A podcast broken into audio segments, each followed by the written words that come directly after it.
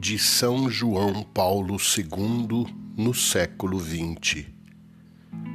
O Concílio Vaticano II recordou-nos o mistério do poder e o fato de que a missão de Cristo, sacerdote, profeta, mestre e rei, continua na Igreja. Todos, todo o povo de Deus, participa desta tríplice missão.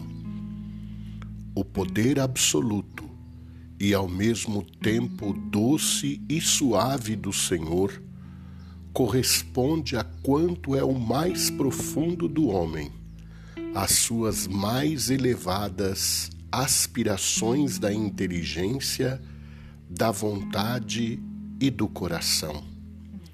Esse poder não fala com a linguagem da força, mas exprime-se na caridade e na mais medo de acolher Cristo e de aceitar o seu poder.